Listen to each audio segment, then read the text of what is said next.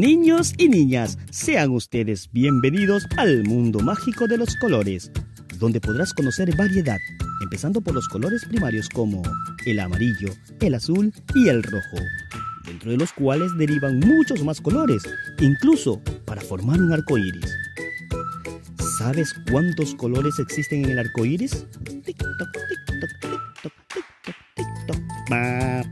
Así es, son siete, pero con nosotros descubrirás que al combinarlos podrás reconocer muchos más colores. Así que es hora de divertirnos. ¡Bienvenidos!